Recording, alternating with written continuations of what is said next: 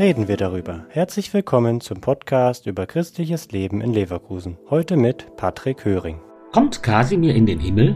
So fragten mich kürzlich meine Kinder, als unser Kater gestorben war. Kommen Katzen in den Himmel? In St. Aldegundis in Rheindorf segnet Pfarrer Peter Bayer Haus- und Nutztiere. Wie sieht er die Sache?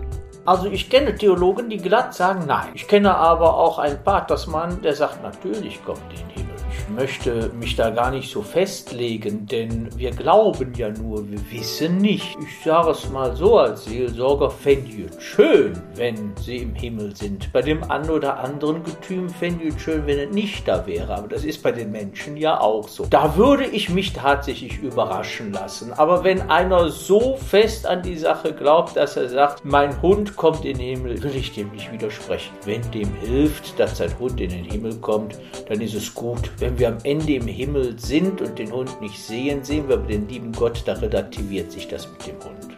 In der Tradition der Philosophie und Theologie gelten Tiere als Lebewesen ohne unsterbliche Seele. Sie haben, anders als Menschen, kein Bewusstsein, handeln aus Trieb, nicht aus Reflexion. Sie wissen nicht um ihr Handeln, können also auch keine Gottesvorstellung entwickeln. Aber ist der Himmel nicht etwas für jene, die glauben? Tiere glauben nicht. Pfarrer Peter Bayer. Wenn der liebe Gott sich die Mühe gemacht hat, das alles zu erschaffen und den inneren Wunsch hegt, dass die Ameisen, die Hunde und die Katzen in den Himmel kommen, dann lässt er die schon rein.